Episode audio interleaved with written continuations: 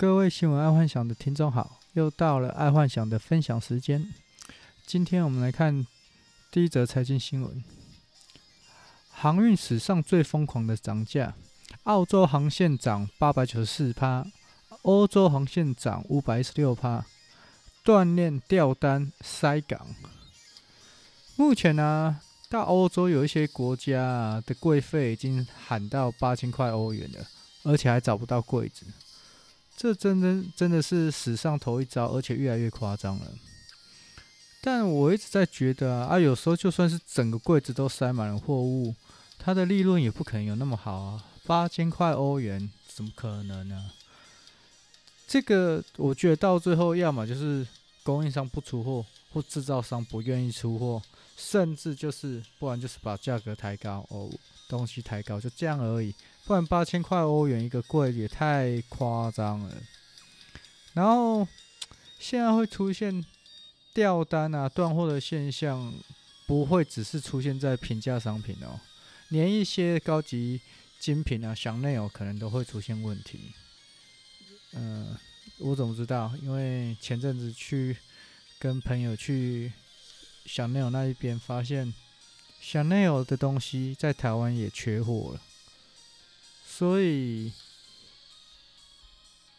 这有一个很重要的讯息：各国在地的国产货或制造商在这一波会相当的好，因为没办法进口了嘛，然后进口又贵嘛，所以国产货或国产货或国产的制造商会相当好，不限于台湾，全世界都一样，所以可以注意这一波。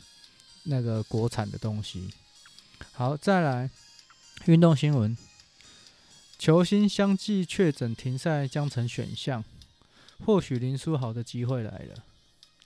目前呢、因为 NBA 球员呢、相继都染病了嘛，所以如果比赛不是停赛就是延赛，所以对于每个 NBA 的球队来说，补齐他的板凳球员可能是必要之极了。就是说，以前可能。哦，他十五个人，现在可能要补到二十个人，因为如果有人染疫，然后他接触人要隔离的话，那至少还是有人可以上去打。那如果以这样子来说，其实卢林书豪就很有机会了，毕竟他也曾经是拿过冠军的人呢、然后在这里，我觉得啊，有时候天要给你啊，挡也挡不住啊。不然，通常以 NBA 的赛季开始，应该就不太可能会再补新进球员了。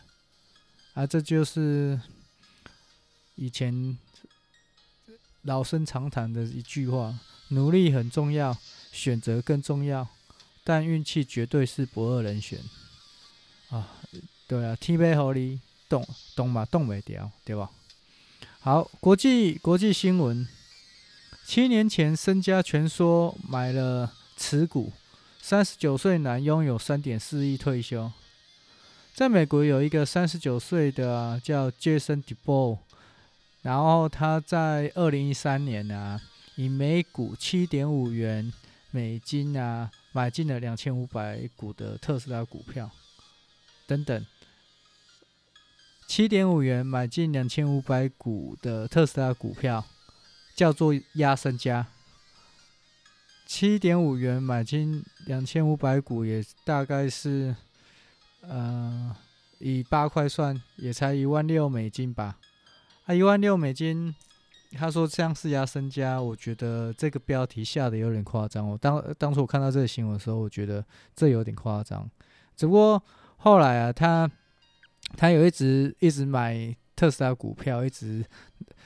那个啥，一直捏在手中，一直捏到今天，所以他现在价值可能就有三点四亿这样子。后来我好像看，好像是一万多股的样子，所以还蛮厉害的一个人，可以在七年前就一直买特斯拉，一直一直 hold 住，然后 hold 到现在，蛮蛮厉害的。然后最近有在跟朋友聊天嘛，就是说朋友他觉得。三年内绝对上看一千五了，五年内一定上看三千。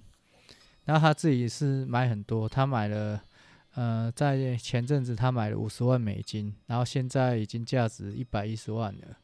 然后他决定，如果他有在跌到超七百或六百的时候，他会再进场，大概是这样。然后他他本来要跟我赌说，三年内一定上一千五，然后五年内一定上三千。我觉得是有可能啊，因为毕竟后面的新链计划，就 Starling 这个这个计划实在太大了，然后大到其实大家都冲着 Starling 去买 SpaceX 的，不都都去买特斯拉的。虽然他们两个公司也不太相关。好，再来讲第二则国际新闻：大麻紧急状态到八月一号，吉隆坡继行动限制。马来西亚从一月开始，每天新增确诊都破千例，医疗体系陷入崩溃状态。大马宣布全国进入紧急状态到八月一号为止。包括吉隆坡、槟城、马六甲等居民实施行动管制令，居民只能在住家方圆十公里活动。其实看到这个新闻，我觉得就跟我前几天说的 Podcast 是一样的。只要医疗系统、国家的医疗系统快崩溃，那么他肯定就是会宣布锁国或封城，然后会锁到底，锁到医院。有办法，至少可以空出呃四分之一的病床，或者是紧急病床等等，它才会开放。不然每天有那么多的那个病人，然后又加上正常的患者，医院体系肯定崩溃。然后当医院医疗体系崩溃的时候，没人愿意去当那担任医师或护士，那这个国家就完了，它整个就。就完蛋了，因为他连普通的病人都没办法处理，所以他大马那边就是马马来西亚那边就是决定要做紧急状态到八月一号，所以如果八月，所以马来西亚那边有台湾人，可能就是要自己注意一下，看要不要提早回来台湾，因为这个命令到八月一号哦。啊，所以我建议就是说，住在马来西亚的华人或者台湾人，可能就是抽个空，然后飞回来台湾，毕竟台湾还是比较安全的。然后马来西亚人可能就嗯再说吧。好，再来生活新闻：南非的变种病毒攻台，传染力强，明天起两国入境集中检疫。台湾拦截到了南非变种病毒了，希望这一波变种病毒可以挡得下来，直到全台湾都注射疫苗。哦，我看北部可能需要多一点防疫旅馆，不然过年一堆人要回来过年。另外这，这防疫旅馆房间的备品啊，应该有机会冲一波大的。就是若有谁有专门在做那个防疫旅馆的那些备品啊，房间的备品啊。哦，这一波应该是赚不少，然后现在要介入的，我觉得也可能太晚了。啊，为什么我说这一波防疫旅馆备品会赚的很大的原因，就是只因为他们一入住就住十四天，住完十四天之后，所有的东西都是要销毁，除了被单跟床垫是要消毒之外，剩下的都是要销毁的。啊，所以我觉得这一波应该可以冲大的。好，再再来是健康新闻。巴西最新试验数据，中国的科兴疫苗效率仅有五十点四趴。我靠，只有五十趴的那个防疫效率，这是在开玩笑吗？果然是中国制造，口碑绝对是有的啦。我看我还是乖乖的等瑞辉的疫苗施打。不过目以目前来说，瑞辉的疫苗真的是极度缺乏。不知道台湾生技公司能不能在这里分一杯羹？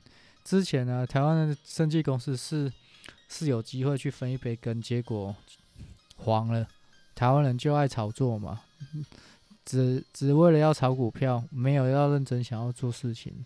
但是如果还有机会的话，应该要赶快去瑞辉说帮忙做代工，毕竟目前。可以有九十几趴的防疫效率，就只有瑞辉跟另外一家嘛。那如果可以帮他们代工，肯定今年光代工他们就变了，就发财了。好，再来科技新闻，这个科技新闻跟 YouTube 很有关系。印度神童安南德也出走 YouTube，数位大迁徙，Gap 日增七十万用户，热情邀约川普落脚。最近呢，在 YouTube 圈呢，有一堆的 YouTuber 啊，有拍影片就是出走啊，就是他也规劝其他的 YouTuber 跟着出走。为什么？因为他们一直在说 YouTube。最近的黄标啊，还有陷入言论自由的太严重了。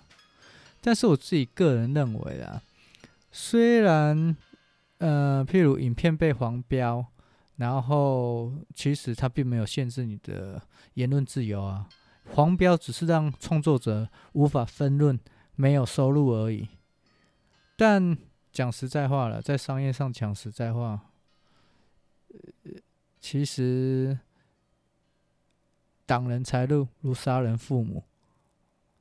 基本上，他创作他拿不到收入，他之前有收入，现在没收入，叫他零零成，就是说花了成本，然后却没有任何收入。我觉得这是不应该的，因为任何的在商业大呃商业道路上面，反正就是不挡人家财路为主了，所以。